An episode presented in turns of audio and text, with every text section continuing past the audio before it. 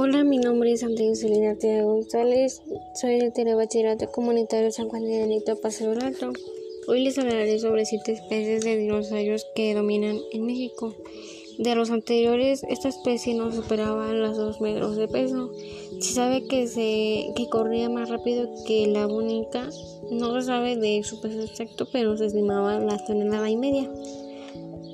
Sus capacidades de caza, para concluir por sus capacidades, era uno de los más carnívoros y más rapaces de la época.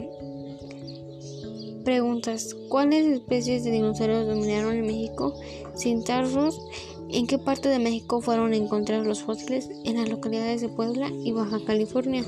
¿Qué características físicas tenían estas especies? Pues eran elaboradas junto con otras. Eh, ¿Qué dinosaurio te gustó más? Centrosauro.